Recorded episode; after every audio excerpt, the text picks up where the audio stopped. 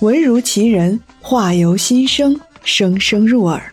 欢迎您收听由喜马拉雅出品的短篇言情故事《如果相爱是一场生离死别》，作者听见世界说，由丹丹在发呆、极光八幺八共同陪伴您一起沉浸在这场别样的爱情之中。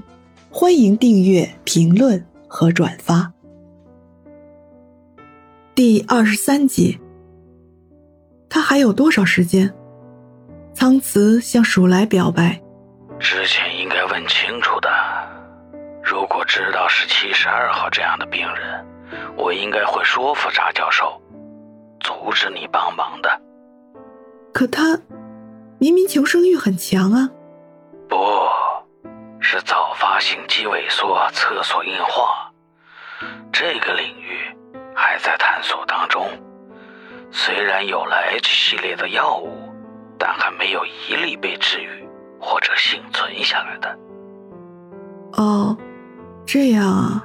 就算留在研究中心，也是希望渺茫。H 系列已经暂停研究了，如果没有新的资金注入的话，大概率也不会重启了。希望这种东西，还真是可恶啊！虽说是这样的，但是扎教授的女儿向你提起，希望这位书迷得到帮助的你，不也是毫不犹豫地答应了？因为我自己说过，就算是百分之一的光，在黑暗中也会像太阳那样耀眼。很不想由我带来坏消息。但还是要告诉你们现实：如果进入危险期，那么 H 系列已经完全没有作用了。那他还能有多少时间啊？一天、两天，也或许是一周、两周。因为不是在研究中心，实在没办法给出确切的时间范围。嗯，常教授。代我向扎教授还有扎颖阿姨问好，时间已经足够了。风温柔的吹过坝上，轻盈的风筝穿梭在人们头顶，脚下是柔软的草地，连动物们都很安静。苍慈终于从沉睡中醒来，身体和精神都很疲惫。你回来了。嗯，回来了，怎么样了？时间不是很多了呀。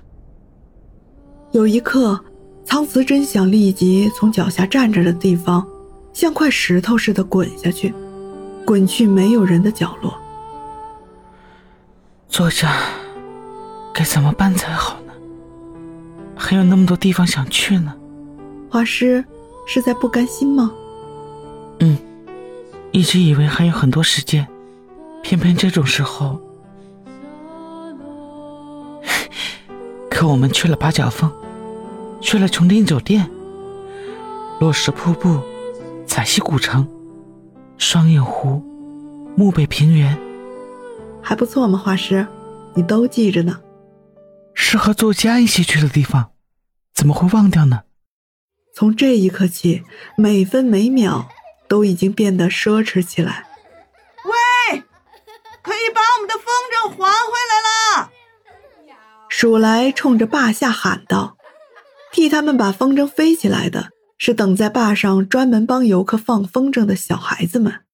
白色的风筝线已经放到了尽头，剩下一圈细线，看起来很危险的系在绿色的线轴上。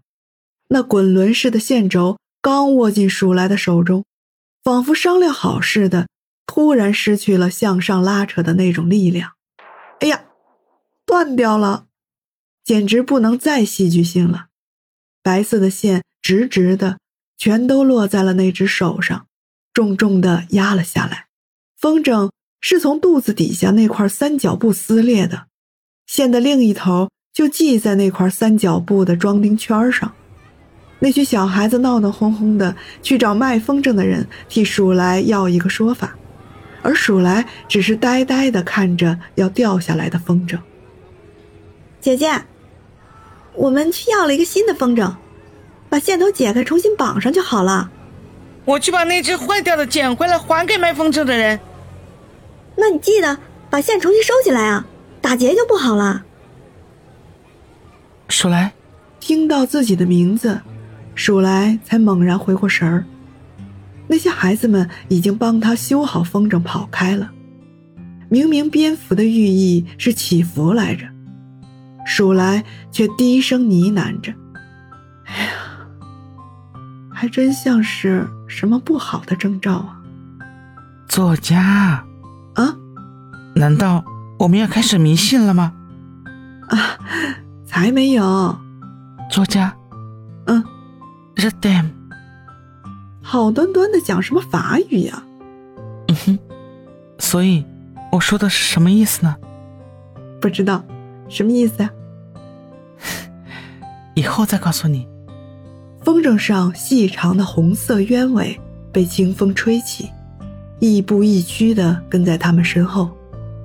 太阳过了山脊，长长短短的影子融成一地灰色的沙。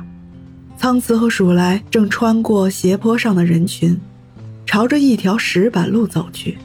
沿着石板路朝一个方向走，大约二十来分钟就能看到小镇上的建筑物。高矮错落的房屋，委婉地隐身在又开始升起的云雾中，空气里带上了扑面而来的湿气。街道上的人群不慌不忙地走动着，要去哪里，或者是刚从哪里回来，大包小包的必然是游客。有的刚刚到这里，有的已经准备离开。家养的动物们也随和的不太像话，伸手便让你摸，举起手机就摆姿势给你，活像成了精一样。不知道哪户人家在炒辣子，焦香味骚的人鼻头发痒，街边的猫都甩头打了个喷嚏。像这样慢慢走下去，也这样慢慢看下去。